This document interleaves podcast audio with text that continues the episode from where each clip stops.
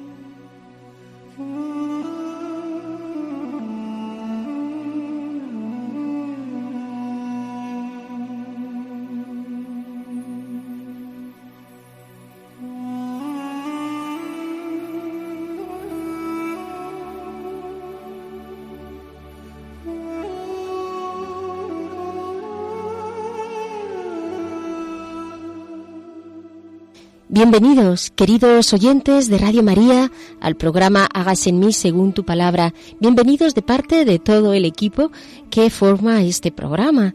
Como ya saben, el padre Carlos Rey Estremera, que desde Burgos nos acompaña, él es sacerdote salesiano y está en la parroquia del hermano Rafael. También tenemos a Marisa López y quien les habla, Inmaculada Moreno. Gracias por ponerse en contacto con nosotros a través del correo electrónico hágase en mí, según tu palabra, arroba radiomaria.es. Repito, hágase en mí, según tu palabra, arroba radiomaria.es. Nos llegan sus mensajes, sus mensajes pues de ánimo, eh, sus dudas, las cosas que sienten a través del programa. Gracias por toda esa expresión de lo que Dios va haciendo en cada uno de ustedes, porque nos ayuda, nos ayuda mucho a seguir mejorando. Muchas gracias. Hoy el programa está dedicado, seguimos con esta serie de programas dedicados al libro del Eclesiastés. Hemos visto cómo el hombre busca la felicidad, cómo todo es vanidad, cómo las cosas son ambiguas, de la mano del autor del libro del Eclesiastés. Y hoy nos vamos a fijar en el absurdo de las cosas. Las cosas a veces parecen absurdas, o tal como salen los acontecimientos. Lo va a explicar eh, nuestro querido padre Carlos Rey Estremera. Y antes, ya saben, vamos a entrar en esa parte de alguna introducción, puntos de introducción, herramientas que nos ayudan para poder leer la palabra del Señor. Claves para leer la Biblia.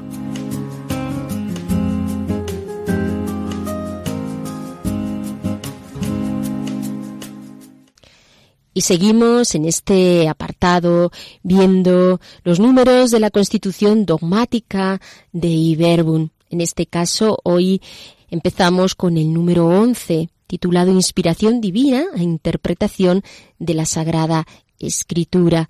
Dice así, leo el texto y les invito a todos a que lean los textos del concilio, por supuesto, del magisterio, de la iglesia, de, los papas, del, papa actual, por lo que significa eh, la, la, actualidad de sus escritos, pero de, de todo ese, ese bagaje que nos deja la iglesia y de esa rica tradición.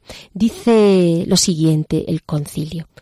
La revelación que la Sagrada Escritura contiene y ofrece ha sido puesta por escrito bajo la inspiración del Espíritu Santo. La Santa Madre Iglesia, fiel a la fe de los apóstoles, reconoce que todos los libros del Antiguo y del Nuevo Testamento con todas sus partes, son sagrados y canónicos, en cuanto que, escritos por inspiración del Espíritu Santo, tienen a Dios como autor y como tales han sido confiados a la Iglesia.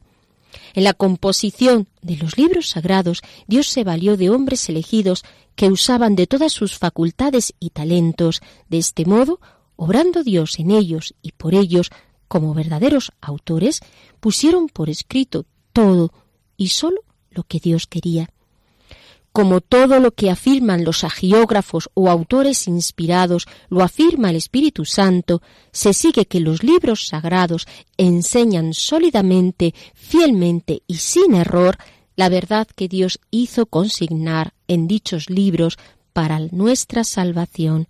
Por tanto, toda la escritura inspirada por Dios es útil para enseñar, reprender, corregir, instruir en la justicia, para que el hombre de Dios esté en forma equipado para toda obra buena.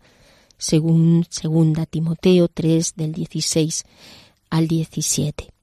Este, queridos oyentes, es el texto. Por una parte, reconoce en este número la autoría por parte del Espíritu Santo de todos los libros de la Sagrada Escritura, tanto del Antiguo Testamento como del Nuevo, pero por otra, reconoce también que para expresar Dios su palabra se vale de hombres frágiles, pues que con su forma de ser, de escribir, hombres que viven en un tiempo concreto y con ese cúmulo de características personales, a través de ellos expresa Dios su palabra. Los libros sagrados enseñan sin error lo que Dios ha querido comunicar, porque eso que Dios ha, querido comunicar nos llega sin error. Esta es la base para la comprensión de la escritura. Pero añade luego, posteriormente, en el número 12, lo siguiente explica a continuación cómo se ha de interpretar la Sagrada Escritura. Dice, Dios habla en la escritura por medio de hombres y en lenguaje humano, por lo tanto el intérprete de la escritura, para conocer lo que Dios quiso comunicarnos, debe estudiar con atención lo que los autores querían decir y Dios quería dar a conocer con dichas palabras. Para descubrir la intención del autor hay que tener en cuenta entre otras cosas, los géneros literarios, pues la verdad se presenta y se enuncia de modo diverso en obras de diversa índole histórica, en libros proféticos o poéticos o en otros géneros literarios. El intérprete indagará lo que el autor sagrado dice e intenta decir según su tiempo y cultura, por medio de los géneros literarios propios de su época, para comprender exactamente lo que el autor propone en sus escritos, hay que tener muy en cuenta los modos de pensar, de expresarse, de narrar que se usaban en el tiempo del escritor y también las expresiones que entonces más se solían emplear en la conversación ordinaria. La escritura se ha de leer e interpretar con el mismo espíritu con que fue escrita, por tanto, para descubrir el verdadero sentido del texto sagrado hay que tener muy en cuenta el contenido y la unidad de toda la escritura, la tradición viva de toda la Iglesia, la analogía de la fe. A los exegetas toca aplicar estas normas en su trabajo para ir penetrando y exponiendo el sentido de la Sagrada Escritura, de modo que con dicho estudio pueda madurar el juicio de la Iglesia, todo lo dicho sobre la interpretación de la Escritura queda sometido al juicio definitivo de la Iglesia, que recibió de Dios el encargo y el oficio de conservar e interpretar la palabra de Dios. Como vemos, este punto 12 es muy denso, pero muy importante a la vez, puesto que Dios habla en lenguaje humano. Debemos conocer cómo escribe ese autor de la Biblia, ese autor humano, sus recursos literarios, es decir, los géneros literarios que utiliza como formas, manera de expresar la palabra de Dios. También hay que tener en cuenta para interpretar la escritura ese contexto histórico del autor, porque también esto nos va a aportar datos del texto bíblico, así como los modos de pensar de esa persona. Además, para interpretar la escritura, nos dice Deiverbun que hay que tener muy presente la unidad de toda la escritura, del Antiguo y del Nuevo Testamento, toda la rica tradición de la Iglesia, haciendo de esta manera una interpretación madura y realista de la escritura. Esa interpretación que deberán realizarla especialmente los estudiosos de la palabra, de la escritura, quiero decir, pero que a la vez dichos estudiosos han de ponerse en obediencia al magisterio de la Iglesia. Así de esta manera es como caminamos en la unidad y como reconocemos también esa autoridad de aquellos que la han recibido de Dios. Y para terminar hoy esta primera parte de nuestro programa, queridos oyentes, mm, nos encontramos respecto a Dei Verbum con el capítulo 13 sobre la condescendencia de Dios. Dice así, sin mengua de la verdad y de la santidad de Dios, la Sagrada Escritura nos muestra la admirable condescendencia de Dios para que aprendamos su amor inefable y cómo adapta su lenguaje a nuestra naturaleza con su providencia solícita. La palabra de Dios, expresada en lenguas humanas, se hace semejante al lenguaje humano como la palabra del Eterno Padre, asumiendo nuestra débil condición humana, se hizo semejante a los hombres.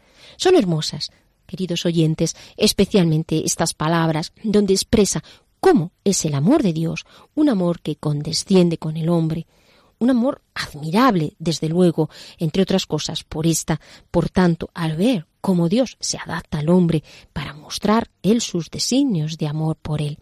El culmen de este amor se manifiesta en Jesucristo, el Hijo de Dios, porque, como nos dice el evangelista Juan, Jesús es la palabra.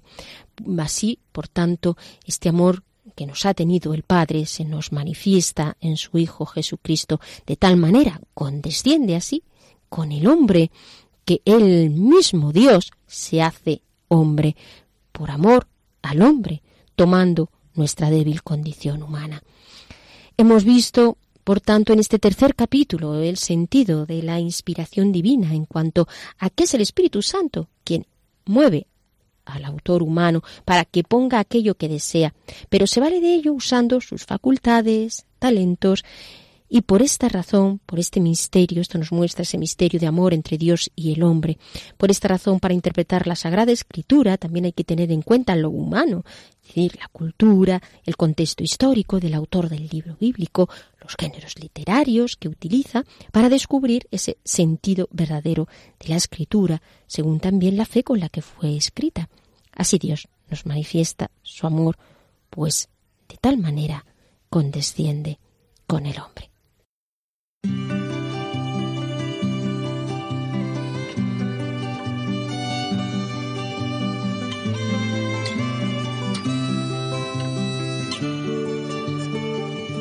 Lo que agrada a Dios en mi pequeña que amé mi pequeñez y mi pobreza. Lo que agrada a Dios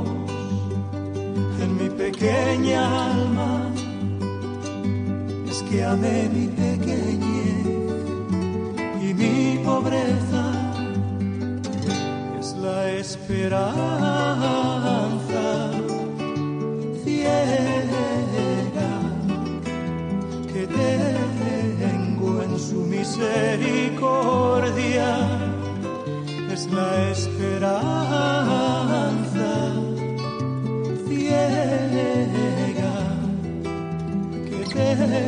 tengo en su misericordia.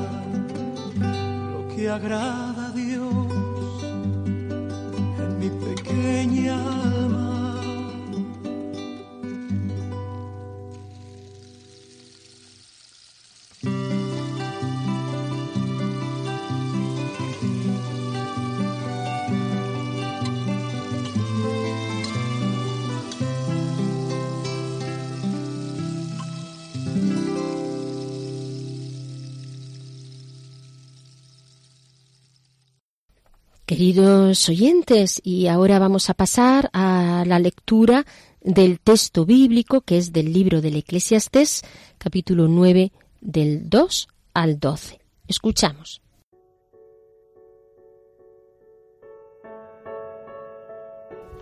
Todos tienen una misma suerte, el justo y el injusto, el bueno y el malo, el puro y el impuro, el que ofrece sacrificios y el que no los ofrece, lo mismo el bueno que el pecador, el que jura que el que teme hacer un juramento.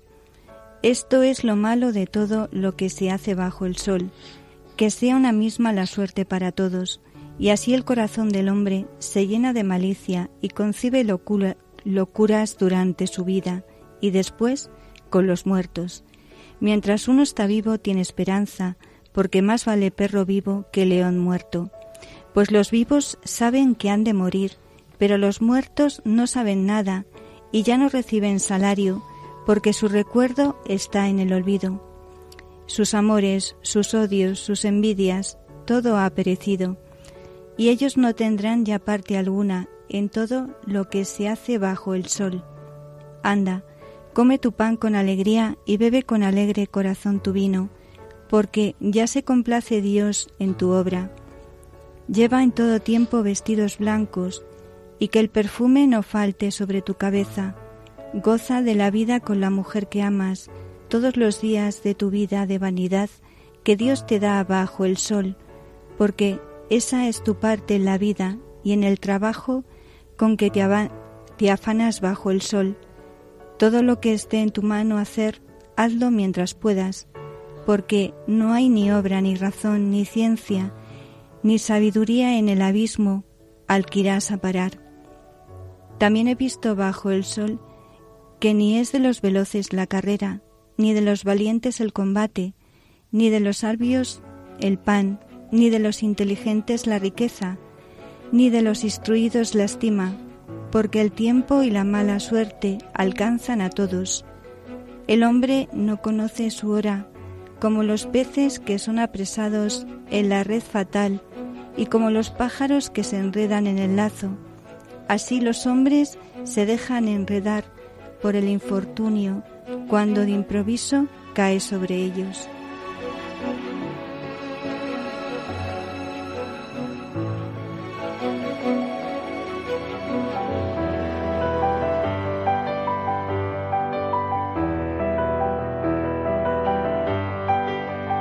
Dios al encuentro del hombre.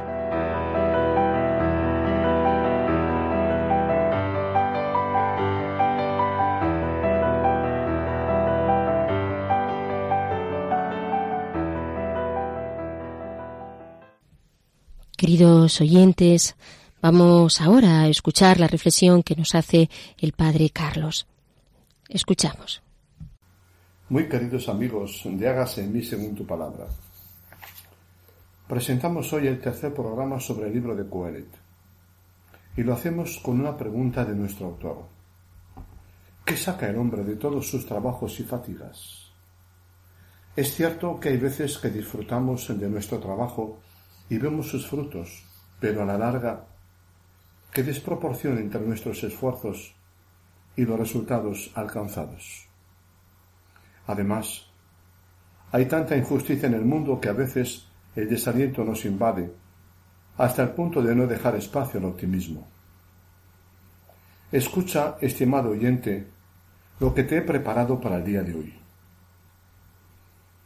A lo largo de su densa y breve obra, Coelet no se conforma con lo que decía la tradición, lo sondea todo a fondo y con agudeza.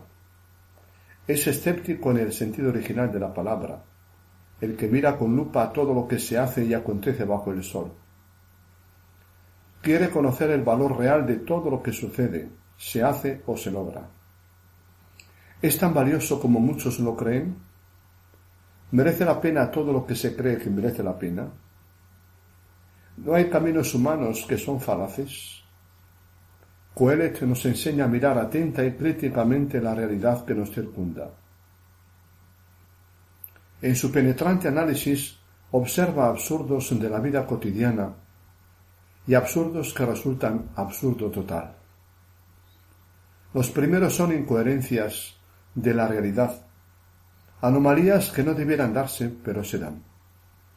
No son las peores, las menos insoportables, pero duelen. Veamos algunas. Coeret valora positivamente la actividad humana, el negocio, los bienes. Hay que ser realista. Se come y se bebe y se disfruta del producto del trabajo. Es ley de vida, el holgazán acaba mal. La pereza lleva a la indigencia y al hambre. El trabajo es sabiduría de la vida. Realiza al ser humano, es fuente de satisfacción y de riqueza. Más aún, ocuparse de algo es propio del que vive, es signo de vida. El muerto no puede disfrutar de nada, ni de amores, ni de odios, ni de pasiones, ni de placeres sanos. Trabajar en este mundo es don de Dios y vocación del ser humano. Pero Coeret plantea una pregunta de fondo. ¿Qué gana el que trabaja con fatiga? Y enuncia un juicio globalmente peyorativo. Una triste tarea ha encomendado Dios a los humanos bajo el sol. Ha visto tantas anomalías en debajo del afanarse como las siguientes. Primera, todo el mundo se fatiga para comer, pero su apetito no se sacia. También esto es vanidad y caza de viento. Si la felicidad consistiera en llenar el vientre, el ser humano es más que estómago a satisfacer, más que necesidades fisiológicas a aplacar. Es un misterio que no se explica, vacío que no se llena, ser de deseos que no se colman, como el mar. Todos los ríos caminan al mar y el mar no se llena. Grandeza y miseria del ser humano es más que sus necesidades primarias e inmediatas. Por tanto, mejor contentarte con lo necesario para vivir y tratar de llenar el vacío de tu corazón desde otras fuentes. Porque afanarse tras deseos vagabundos, entregarte al frenesí del trabajo vivirlo como un absoluto, ansiar resultados exitosos. La dictadura del deseo hace esclavo y desgraciado al hombre. El dinero llama al dinero. ¿No lo pasa mejor el pobre que sabe manejarse en la vida? Más vale un puñado de tranquilidad que dos con fatiga en atrapar vientos. Jesús dirá más tarde, ¿No vale la vida más que el alimento y el cuerpo más que el vestido? La riqueza para el hombre y no el hombre para la riqueza. Lo sabio es busca los medios para una existencia suficientemente placentera y basta. A cada día le basta su afán. Segundo. Y otra vanidad o anomalía descubrí bajo el sol. Hay quien vive solo, sin hijos ni hermanos, Trabaja sin descanso y no está contento con sus riquezas. ¿Para quién trabajo yo y me privo de satisfacciones? Gente que trabaja sin límites, sin saber disfrutar de la vida, acumulando para nadie. ¿Para qué afanarte tanto si al fin no puedes llevarte nada cuando mueras? Encima, lo sudado por ti lo hereda uno que nada se fatigó, no le costó una noche de insomnio y lo dilapida todo. También esto es vanidad y grave desgracia. Entonces, ¿qué saca el hombre de todos los trabajos y preocupaciones que lo fatigan bajo el sol? Coelet termina invitando a disfrutar del producto del trabajo, como veremos. Tercero, o este, o este otro absurdo. Observé todo el esfuerzo y el éxito de las empresas. Es pura rivalidad entre compañeros. El trabajo venido a ser ley de la selva, lucha salvaje a muerte. El mundo destinado a ser hogar para hombres y mujeres, venido a ser espacio donde rige la ley del fuerte, la, competitividad implacable, el mobbing, la bota de las multinacionales. Hasta dieciocho veces se hace el autor la pregunta a lo largo de su libro ¿Qué provecho saca el hombre de...? Pregunta clave, central en todo el libro. Pregunta existencial tiene que ver con la vida, con los afanes y tareas de cada día. ¿Merece la pena esto y aquello? ¿Me sirve más para ser feliz y vivirme con sentido? Para constatar que por un motivo u otro todo hombre y mujer está amenazado por la decepción. Te casaste, te sacrificaste para sacar adelante a tus hijos, te empeñaste a fondo en una empresa, en luchar con ahínco por algo. ¿Merecía la pena? Te desviviste por un ideal, la justicia y la igualdad entre los seres humanos, la libertad, el recto funcionamiento de la sociedad. ¿Merecía la pena? Unas veces compruebas la ineficacia de todos tus afanes y desvelos, otras el absurdo de seguir por inercia con tus ideales y sacrificios, otras la estupidez de quienes echan a perder el fruto de tu actividad, otras que los mejores esfuerzos y obras del ser humano están manchadas por la rivalidad, la envidia, los celos, la ambición o la propia necedad que no sabe disfrutar de la vida. Coelet parece pertenecer al siglo XXI. Nuestro sabio no desprecia los bienes, riquezas y tesoros. Son dones que Dios concede al hombre que le permiten disfrutar de ellos y le llenan el corazón de alegría. Le compensan al ser humano de sus fatigas y afanes bajo el sol en los contados días de su existencia que Dios se le concede. Pero observa igualmente la insensatez y necedad existentes en torno al dinero y la, riqueza, codicia e insaciabilidad del corazón humano, el juego salvaje de los negocios, la verdad cruda y última de la finitud humana. ¿No es esta el motor último de todos los afanes y trampas en que cae el corazón humano? cuánta fatiga laboral e inquietud por conseguir administrar la riqueza. Quien ama el dinero no se sacia, su fatiga no tiene límites y sus ojos no se hartan de riquezas. ¿No es mejor ser pobre con las necesidades mínimas cubiertas? Dulce es el sueño del obrero, coma poco o coma mucho, pero el harto de riquezas no concilia el sueño. Mejor es lo que los ojos ven que lo que el corazón desea. Entre el holgazán y el insaciable de riqueza está la sabiduría del corazón. Enseña a vivir y gozar con lo suficiente y a disfrutar de todo como don de Dios. Otro mal observo bajo el sol. Riquezas, tesoros y honores. Nada le falta al hombre que de lo que desea, pero Dios no le deja disfrutar. Es un extraño el que los disfruta. Esto es vanidad y gran desgracia. Y hay quien tiene muchos bienes, muchos hijos y larga vida, pero no puede saciarse de felicidad. Más feliz, afirma Coelet, es un abortado. Y hay quien guarda su riqueza, pero sólo le sirve para su mal, un mal negocio y todo perdido y como en otros pasajes, Coelet pasa reflexiones de orden antropológico. Más allá o detrás de todo absurdo mayor o menor, está el enigma de la finitud humana. ¿Cómo salió del vientre de la madre, desnudo, como salió del vientre de la madre desnudo, volverá? ¿De qué le vale fatigarse para el viento? Ser sabio era uno de los valores principales de la vida, condición irrenunciable para llegar a ser feliz. Pero nuestro autor ha acabado por desengañarse incluso de la sabiduría.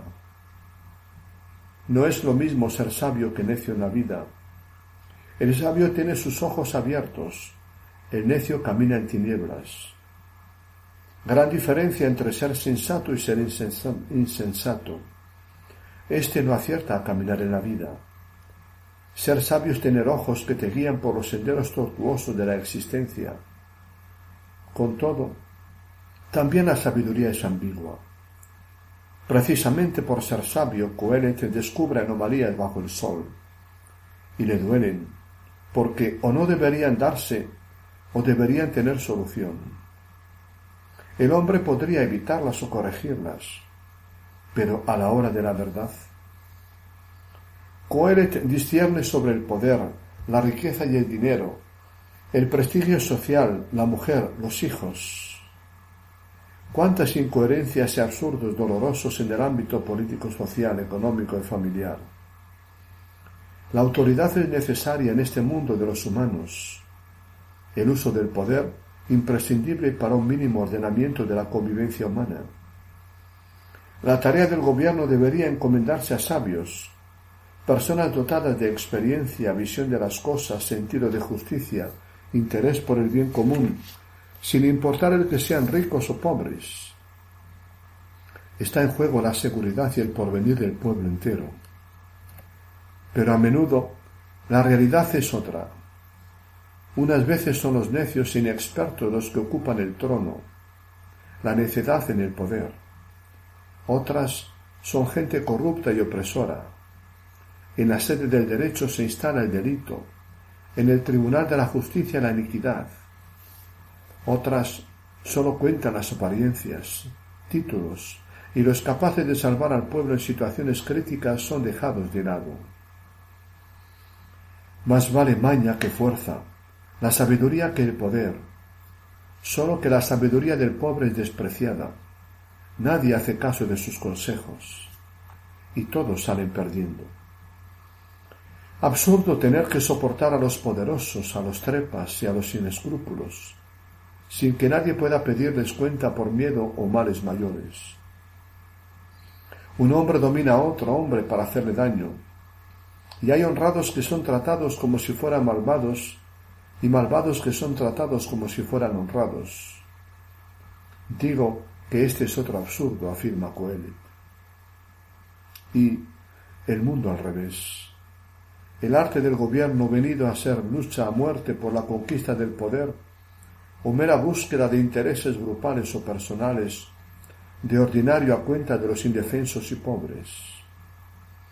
Se prefiere la riqueza a la sabiduría, los títulos a la capacidad, el fasto y las apariencias al sentido de justicia, el juego de ambiciones al bien común y miserias de la vida en sociedad. Me puse a considerar afirma todas las violencias que se cometen bajo el sol. Vi llorar a los oprimidos sin nadie que los consolase del poder de los opresores. La violencia de los verdugos sin nadie que les hiciese justicia. La realidad social hiere y hace penosa la existencia humana Puesto ante los seres que sufren, el filósofo es el más desvalido de los hombres. Es el caso de Coelet. Su sensibilidad, su sentido ético, su deseo de felicidad para todos le llevan a sentirse vulnerado e impotente.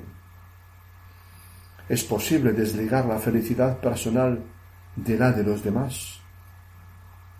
Aunque viva cómodo, la realidad sociopolítica le desgarra el corazón y la razón en su sensibilidad herida, llega a decir, Llamé a los muertos que ya han muerto más dichosos que los vivos que aún viven, y mejor que los dos el que aún no ha, ha existido, porque no ha visto las barbaridades que se cometen bajo el sol.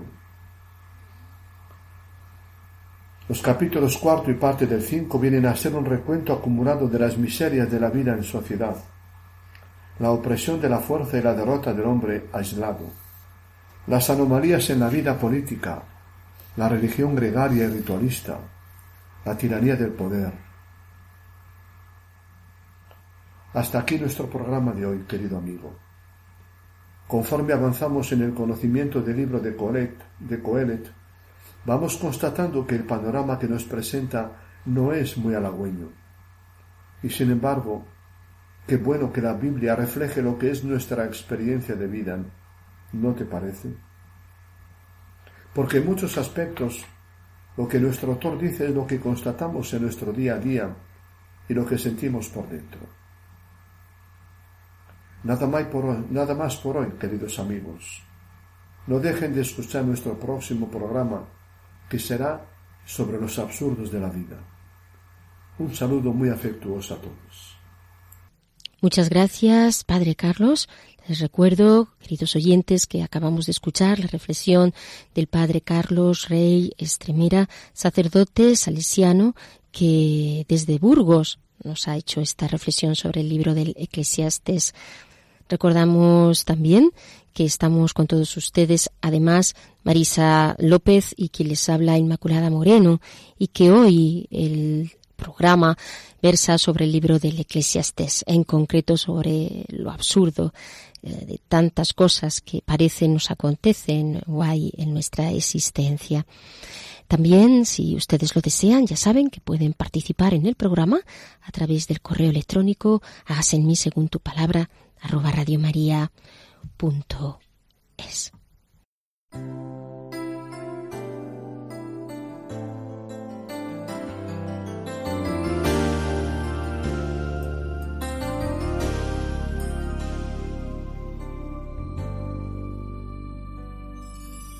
Busca primero el reino de Dios y y todas las cosas añadidas te serán. Aleluya, aleluya. No solo de pan el hombre vivirá, sino de toda palabra, toda palabra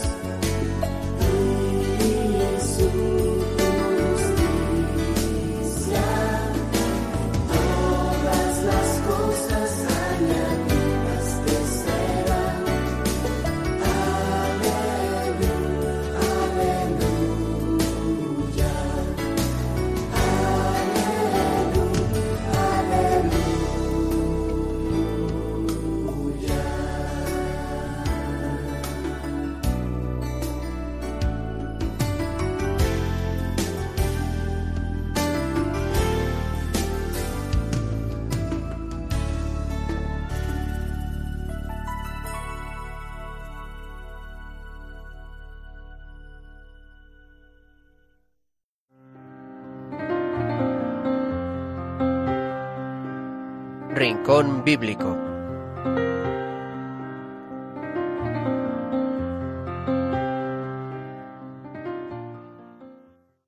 Sí, porque buscamos el reino de Dios y su justicia, lo primero, y lo demás sabemos que se nos dará por añadidura. Y el Señor sabemos también que todo lo que promete lo cumple. Pues vamos a pasar ahora a ese rincón bíblico. Dinos, Marisa. Pues eh, vamos a ver eh, una pequeña reflexión que hace el Papa Francisco sobre el tema de la vanidad. Él siempre, bueno, pues tiene esa nota eh, también, pues, como con mucha luz que nos pone, pero a la vez muy, pues muy sencilla, ¿no? Y dice, si tú no tienes algo consistente, también tú pasarás como todas las cosas una tentación que existe no solo para los paganos, sino también para los cristianos, para la gente de fe. Jesús regañó mucho a los que se jactaban. Para los doctores de la ley decía que no deben pasearse por las plazas con ropa de lujo como príncipes. Cuando tú rezas, por favor, no te hagas ver, no reces porque te vean, ora en secreto, entra en tu cuarto. Lo mismo se debe hacer cuando ayudas a los pobres. No toques trompeta, hazlo a escondidas. El Padre lo ve, es suficiente. Pero el vanidoso dice, pero mira, yo doy este cheque para que las obras de la Iglesia, y hace ver el cheque, pero estafa por otra parte a la Iglesia. Es lo que hace el vanidoso, vive para, aparentar. Cuando ayunes, dice el Señor a estos, por favor, no te hagas el melancólico, el triste, para que todos se den cuenta. Haz penitencia con alegría, para que nadie se dé cuenta. Y la vanidad es así, es para aparentar, vivir para hacerse ver. Los cristianos que viven así, para aparentar, para la vanidad, parecen pavos, se pavonean, se dice, yo soy cristiano, yo soy familiar de aquel cura, de aquella monja, de ese obispo. Mi familia es una familia cristiana, se jactan. Pero, ¿tu vida con el Señor? ¿Cómo rezas? ¿Tu vida con las obras de misericordia? ¿Cómo va? ¿Visitas a los enfermos? Es por esto que Jesús nos dice que debemos construir nuestra casa, es decir, nuestra vida cristiana sobre la roca, en la verdad. En cambio, fue su advertencia, los vanidosos construyen la casa sobre la arena y la casa cae. La vida cristiana se cae, resbala, porque no es capaz de resistir a las tentaciones. ¿Cuántos cristianos viven para aparentar? Su vida parece como una burbuja de jabón. Es hermosa la burbuja de jabón, con todos los colores que tiene, pero dura un segundo y luego qué. También cuando nos fijamos en algunos momentos fúnebres pensamos que es vanidad porque la verdad es volver a la tierra desnuda, como decía Pablo VI. Nos espera la tierra desnuda. Esta es nuestra verdad, verdad final. Mientras tanto, ¿qué hago? ¿Hago el bien? ¿Busco a Dios? ¿Rezo? Sí, es la sencillez a la que nos tiene acostumbrados el Papa, pero también la claridad, ¿no?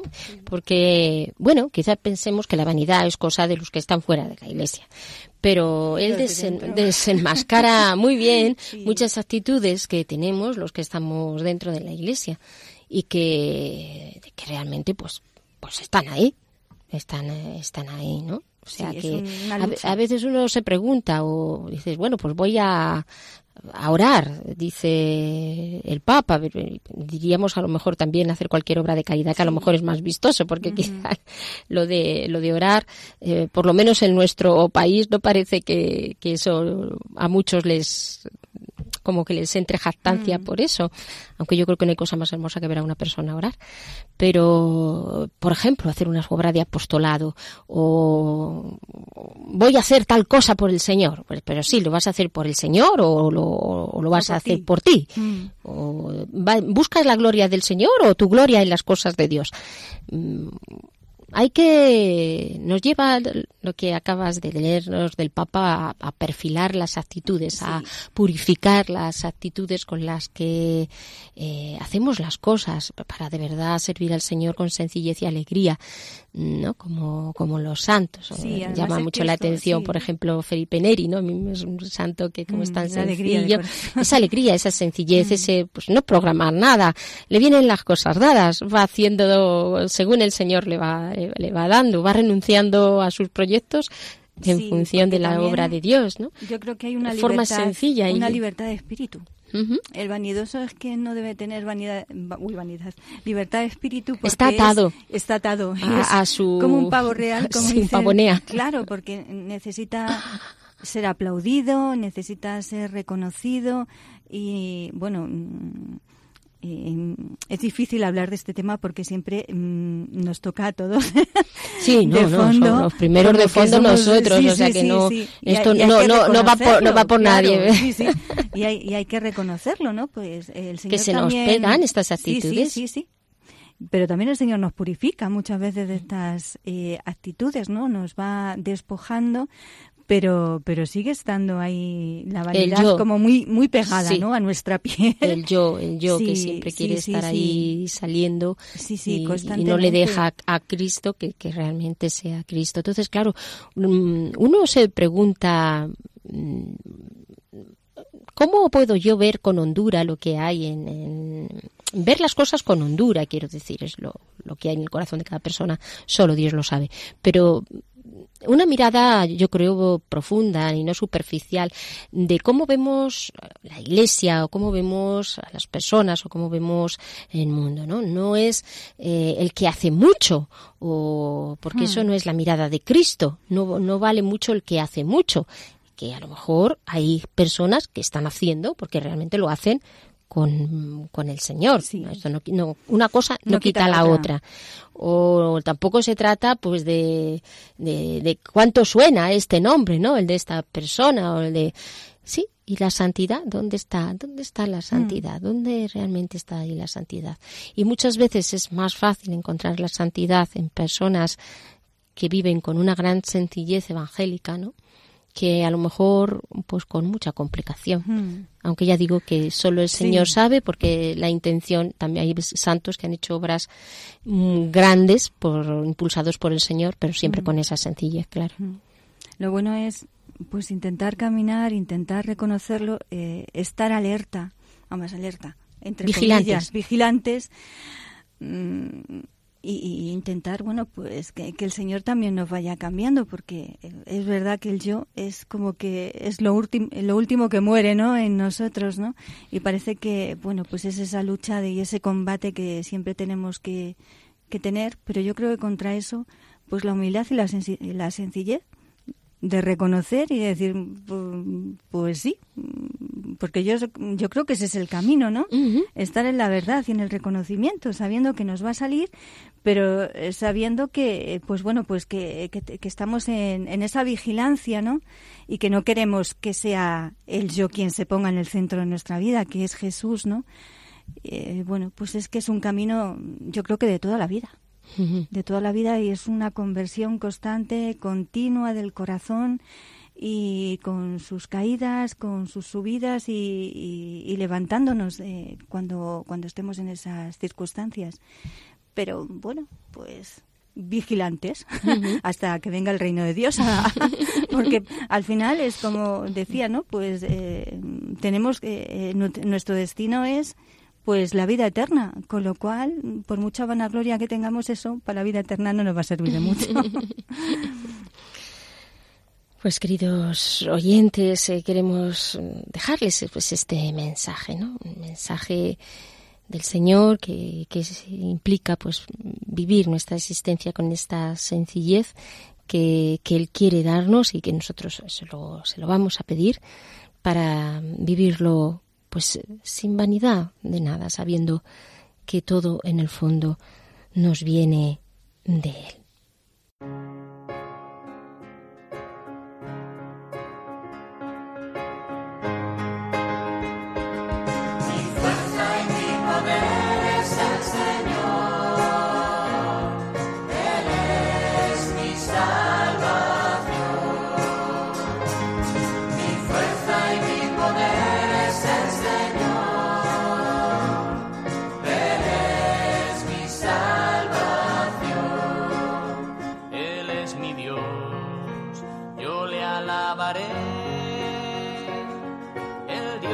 Dios de mis padres, yo lo ensalzaré. El Dios de mis padres, yo lo ensalzaré. Cantaré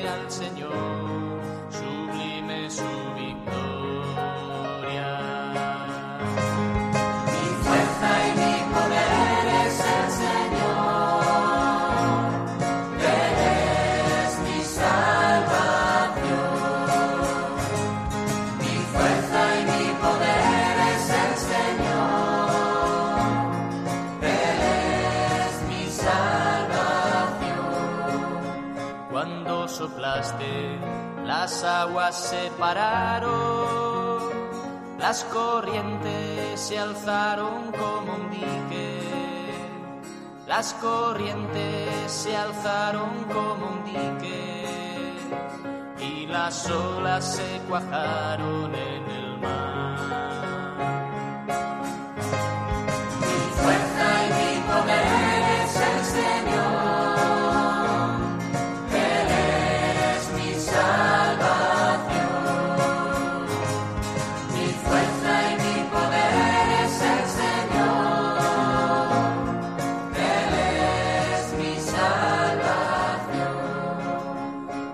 Extendiste tu diestra, se los tragó la tierra. Guiaste a tu pueblo hasta tu santa morada. Guiaste a tu pueblo hasta tu santa morada. Lo introduces y lo plantas en el monte del Señor. Y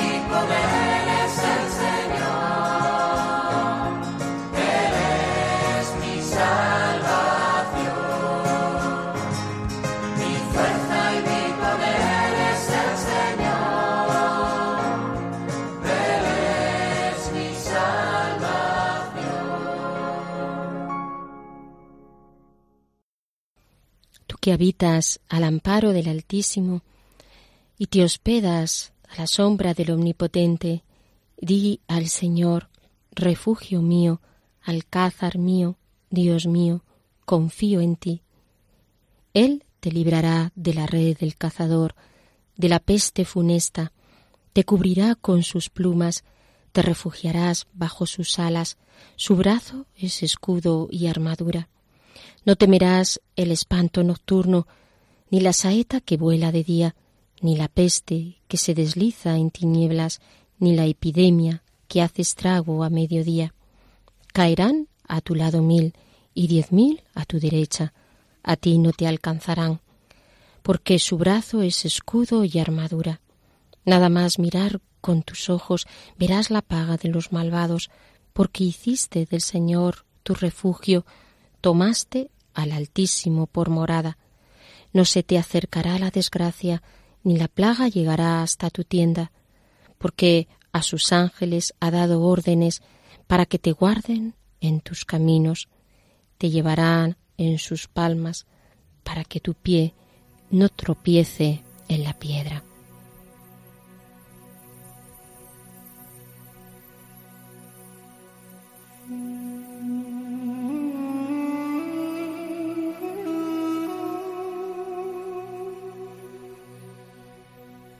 A nada temeré, Señor, porque tú me hospedas en tu sombra.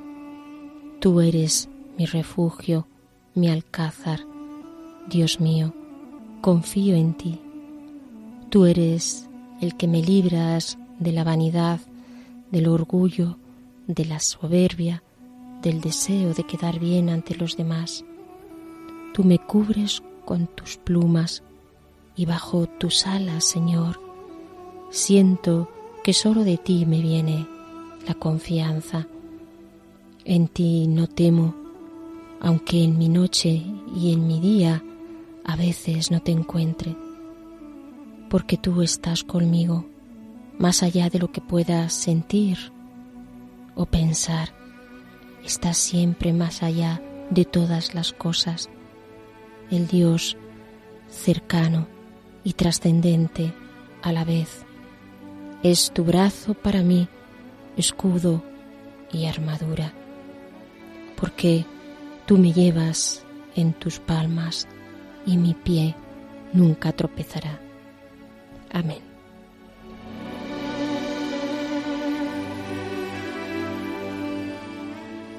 Queridos hermanos, terminamos así el programa de hoy les recordamos que hemos estado hablando del libro del Eclesiastés, de cómo a veces la realidad nos resulta absurda. Y nos despedimos. Ya saben, contamos con ustedes, queridos oyentes, en el próximo programa de Hagas en mí, según tu palabra. Hasta entonces, un saludo a todos.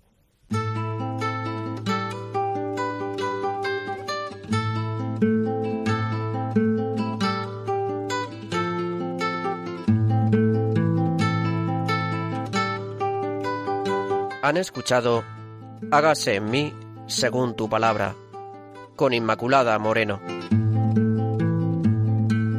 Hágase en mí según tu palabra, hágase en mí según tu sueño